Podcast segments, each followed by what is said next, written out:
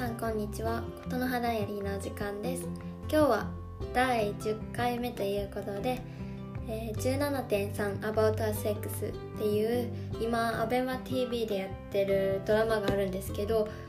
それがもうマジで最高すぎるっていう話をしたいと思います。まずその17.3バーターセックスってこうどんなドラマやねんって話やと思うんですけど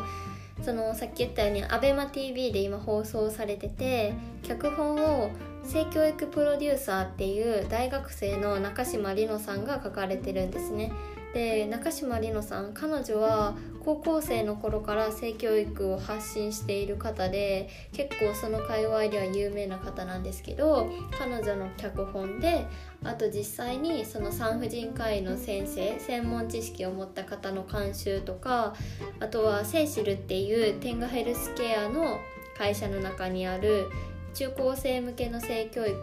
の活動とかの団体が携わってたりパレットークっていうねあの漫画でジェンダーの問題を解説っていうか問題提起したりイベントしたりしてるところとか、まあ、いろんなとこが関わってやってるドラマなんですけど、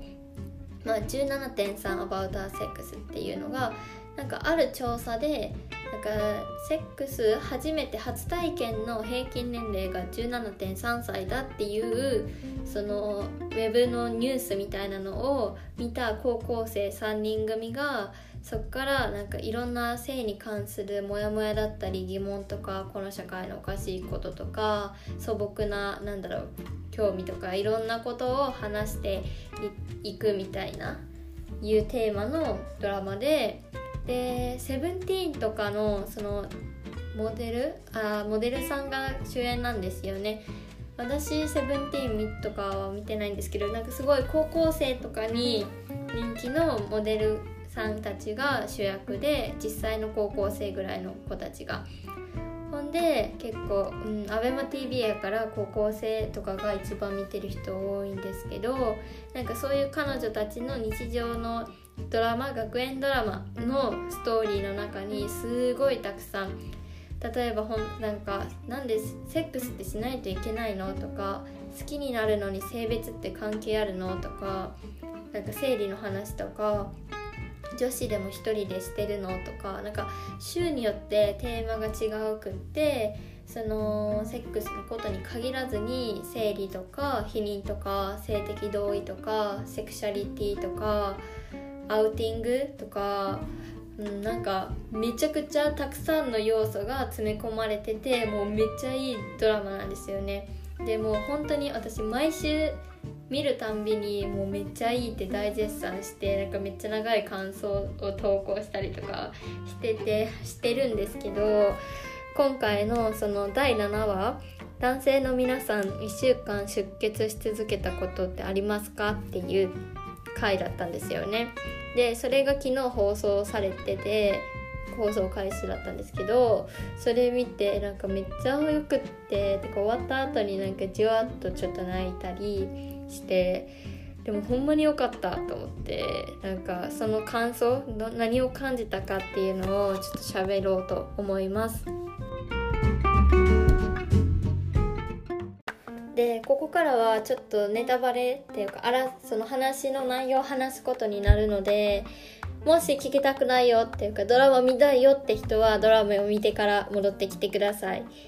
じゃあなんか今回の話なんですけど主人公の3人組のうちの1人のつむぎちゃんっていう子が結構主に扱われてる回ででつむぎちゃんがその電車通学あ違う違う。バスで通学してる時にエアドロップの痴漢に遭ったっていう出来事とあと生理でその大事な本番の日に倒れてしまうっていうことがあったんですよ。これが結構この話の中で大きな出来事だったんですけどなんかすごいいろいろ思ったっていうか思ったんで、まあ、話していくんですけど、まあ、まずなんかそのエアドロップの痴漢って、まあ、私もされたことあるんですよねなんか電車乗ってたらなんか誰々さんが画像をみたいなのが来てで開いてみたらなんか男性の正規の画像が送られてきたりとかこれ結構なんか一時期めっちゃそういうのあったみたいでそのエアドロップをなんか全ての人から受信とかにしてると知らん人から送られてきて匿名で送れるじゃないですか。でなんかその犯人はそれを見た人の反応を楽しんでるとかそういうのもあってででもなんかその痴漢とかってまあそれも痴漢なんですけど結構そのドラマの中ではそのいやなんか痴漢私もこの前あったよみたいななんかいやなんか大変だよねみたいな感じで結構みんな軽く流してたですよ。でなんかそれに対してもそのつむぎちゃんが後々なんか私たちはなんかその性的に消費されることに慣れすぎているみたいなそのあまりに女性として生きるだけでなんかあまりに性的に消費されてるみたいなことを言う時があったんですけどでなんか本当にそれってそうだなって思ってそのエアドロップの痴漢もそうだしでそれに限らず普通に痴漢とかってあるじゃないですか。日本の電車に乗っていればもうその男女ともに性別関係なく被害になりうるけど特に多いのはその女子高生とかでだけどなんかあまりにそれがその普通とされすぎているっていうか特に女子高生とかなんか JK ブランドってなんか性的に消費されるのが当たり前っていうかまあ、なんかされても仕方がないよねみたいな。なんかまあ女子高生だしみたいな。いう空気がある。よなってのは思ってて。なんだろう。なんで私たちは例えば通学とか通勤するだけでそういう危険に遭う可能性を背負わないといけないんだろうって。もちろん全ての男性が悪いわけとかそういうこと言いたいわけじゃないし男性にも被害者の方もいらっしゃるしだけど圧倒的にその女子高生とかってすごくその性的に消費されがちでなんかあまりにそれが日常茶飯事でなんかまあ女子高生だしねみたいな感じで受け流したりするってなんかありますよね。でなんかなんだろう例えばその痴漢されたとかでもなんかもっと怖かったとか悲しかったとか気持ち悪かったとかそういうの起こっていいしなんかこれは被害だってれっきとした犯罪でこれは性暴力で性犯罪だってこう声を上げていいものだしそれをした人は裁かれるべきものなのになんか被害を被害と認めさせないっていうかなんかもっと軽いものなんかそれぐらいあるよねみたいないう空気があってなんかそう一体どれだけの人がその自分が受けた被害をなんか軽く笑ってネタにしてみせたりとかなんか自分がこういう格好をしてたとか自分がまあ JK だししょうがないかなみたいな自分の方に非があるみたいな感覚に陥ったこととかそうやってなんか本当は被害とかなのにそうじゃないってこう思ってきたっていうかなんか人ってどれだけいるんだろうって思ったんですよね。なんかおかしいと思うことはもちろんおかしいと言っていいし性暴力なんて絶対的にダメだし痴漢もダメだからそういうのってなんかなんだろう被害を被害と認めることをしていいしもっと怒っていいんだよっていうこと。なんか後になってなんか私も思うんですよね。なんか後になってあれそういえばあの時のってなんかもっと怒ってよかったんじゃないかみたいな。なんか改めてそういうのを思い出してなんか結構ずっと続いてるっていうかまあ私はまだ大学生なんですけどなんかこの風潮は本当に断ち切りたいなって思ったっていうのがまず1点目。で次その生理の話なんですけどね。そのつむぎちゃんっていう主人公が生理でなんかそのスピーチコンテストの本番の日にぶっ倒れちゃうっていうのがあるんですけどまあなんか生理って、まあ、女性の体を持ってきてして生まれたらその毎月やってくるじゃないですかもちろん人によるけど毎月やってくると言われていてでそれが10代の頃から50代の頃までの約40年間で平均するとその生理日を合計すると7年間分に達するっていうデータがあるんですよね。やばいですよね。その私たちの人生の中で生理がある日を足してみたら7年になるって。それはね、小学校入ってから卒業しちゃうして、まあ、中1ぐらいまでの期間ずっと常に体から血が出ているっていうのはなかなかすごいことっていうか、ね、どんだけ私たちの体とか、ね、影響を与えてるんだろうって思うけどなんかすごいもう個人によって差があるんですけど例えば PMS その生理前の症候群ってなんかその例えば生理前にすごいイライラしたりめっちゃ悲しくなったりこう情緒が不安定になるとか肌が荒れるとかお腹が緩くなるとかあとは生理痛ももちろんそうで腹痛頭痛とかと体がだるいとかあとそう PMS に関してはすごい強烈な眠気とかそういうのが毎月やってきてなんか月の1週間2週間ぐらいそういうなんか自分の本来のコストパソなんか何自本自分の力を発揮できないっていうかいう状態なんですよ。少なくとも私は。でシンプルにしんどいしでなんだろうなんか個人差があるし例えば自分の血の量とかもわからない。その他人と比べてどうかもわからないし女性でも軽い人もいれば重い人もいるからなかなか女性内でもなんかよくわからないし男性なんてなおさらねそのわからないじゃないですか。でもなんでなんか生理ってこんなになんか長い期間付き合っていかないといけないものなんだろうってなんかね私は今んとこ妊娠をしたいという意思が今はないしていうかわかんない。将来子供欲しいと思うかも。そういう相手がいるかもまだわからない。産まない可能性だってあるのにこう毎月毎月これがやってきてなんか自分が女性であるということをこう思い知らされるっていうかなんかしんどくもなって何もやる気がなくなったりする。そのそれが毎月やってきてるってマジでやばいよなってこう思うんですけどでも私も実際昔に駅で倒れたことがあるんですよね。それは 私もそれが結構なんか大事な日だったんですけどまあなんかそれは生理っていうのも原因の一つ生理で貧血気味だったっていうのも一つだしまあ過度なストレスが溜まっていたっていうのがあってまあそれに関して言えばまあその生理が原因っていうかその日常的にすごくストレスが溜まる。で睡眠も削るしで体力が減るしみたいな。で結構人間関係も大変でみたいな時期だったから、まあ、それのストレスもあってもう精神的にも巻いてた。でその日に本番でで生理でもう貧血みたいな。で、まあ、駅でぶっ倒れたことはあるんですよ私も。それだからなんかすごいつむぎちゃんのやつ見てたらなんかめっちゃそういえば私もなんか私の過去に重なるなって思ったしそれこそなんかあとは受験期とかすごいなんか生理が来ることですごく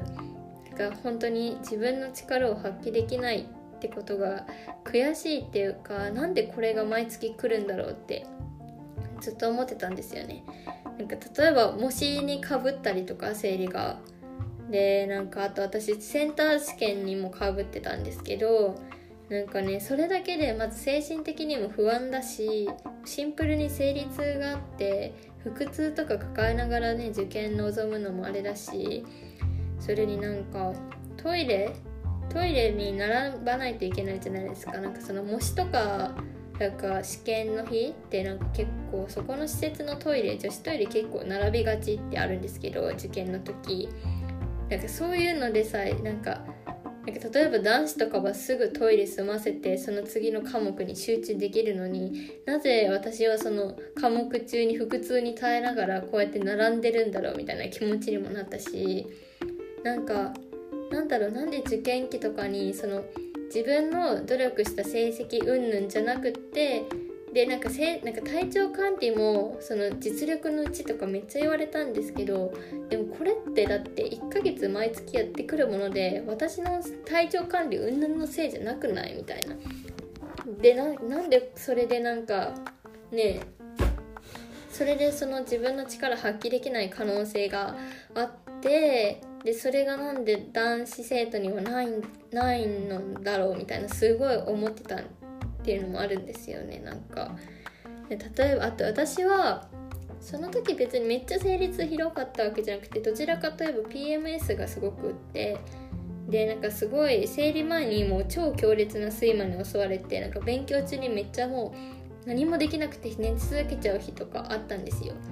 でもその頃はなんかそれが PMS だとあんまり認識してなくってなんか生理前眠くなるっていうのは知ってたんですけどでもその睡魔って自分が頑張れば耐えれるものって思ってたんですよね。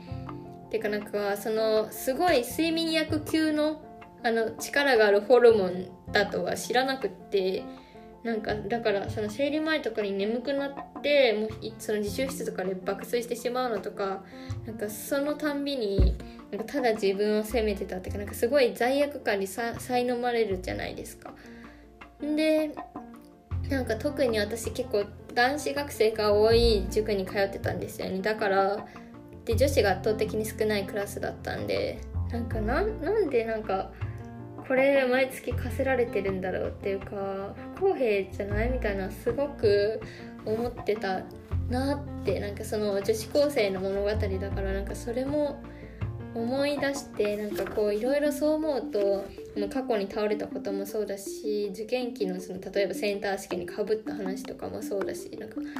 なんかそう思うとなんかなんでああなんか女子女性として女性の体を持って生まれてきただけでなんかこんな毎月理不尽というか何かなんかね自分の力を出せないとかなんかねいろんな理不尽なことが起こるんだろうみたいな。なんかマジでえなんで生理あるみたいなは確かにずっと私も思ってたし改めてなんか思うなって思いました。にあとこの話の最後にピルのことも出てたんですけど確かになんか私もピルで生理日をずらせるっていうことを知ってたんですよね高校生の時。なんか受験の時かぶったら嫌だなと思って検索してたらピルっていうのがあってみたいな知ってたけどなんかネットで調べるとやっぱなんかピル危ないみたいなピル副作用みたいなそういうのが結構上位に出てくるからなんか副作用があってその吐き気とかするっていうのが書いてあったからなんかそれも怖いなって思ったしあと私は結構その当時うんまあ、その当時最大級に親との関係が悪くってなんかそういうのを家族に相談するっていう発想もなかったしっていうかまあその家族との関係が良くても悪くても多分そもそも生理のことを誰かと話すってことをその当時は全くしてなかった。今はなんか結構全然そういうの友達とも話せるんですけどなんかタブーな感覚ってあったからなんか全然だあんまり話すのが良くないみたいなイメージがあって話してこなかったからなんか他の人の話も知らないしだから疑問も抱かないというか自分のだけで自分のしか知らないからなんか他の人はこういうことをしてるなのでちょっと和らげてるとかこういうことがあるよとか全く知らなくこう生きてきたかもって思って。なんかなんでこう2020年になってもやっぱりこんなタブー視されてたりするんだろうなって思ったりそんでなんか、まあ、つむぎちゃんがスピーチする回なんですけど今回は。もう全体的にその女性として生きるにはこの世が地獄だっていうそのその社会構造だとかなんか日々思い知らされることとか言っててなんかいやーわかるなって思ってなんかうん。ね。いやなんかすごい共感した回でした。で最後のなんか ABEMATV のその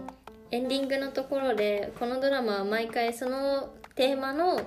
なんかクエスチョンが出て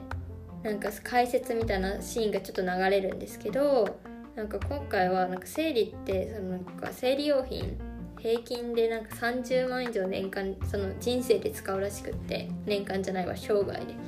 ね。なんか生理のその辛さを和らげるものとか生理日をコントロールとか避妊とかをコントロールするものって別になんか嗜好品贅沢品でも何でもなくって快適になるためっていうのはその普通のレベルのの生活水準にするためみたいなもの。なのになんかそこに30万とかかかってるってマジで不公平じゃないってなんか思ったしなんかまあ、そこに関してはせめてなんか国がやっぱり低用量ピルを無料とかほぼほぼ全部保険適用にするとか生理用品を軽減税率対象にするとかなんか海外だとやっぱ生理用品を無料で配布してたり学校にとかはあるしそういうのしてもらうとかをしないとやっぱり公平じゃないし、まあ、あといろんな技術がもっと発展してほしい。なんかだってその女性の体をもってして生まれてきたら誰しも経験するものっていうか抱えるものであってなんかそれがこの時代になってもこんなになんかまだ話したらいけないこととかなんか耐えるべきものみたいなのがあってなんかそろそろ変わっていかないとってめっちゃ思いましたね。でもなんかそんなこととかあと毎回この朝日くんっていう男の子が出てくるんですけど彼がマジで成熟しすぎてていやあなた人生何回目みたいな高校生なんですけどなんか彼の今回の言葉も本当に良かったですしいやなんか総じて良かった。なんか今回のその第7話だけじゃなくってもう全部めっちゃいいんですよ。本当によくって。うーんまあ今回のは結構じんわり後で泣いた、確かに私もなんか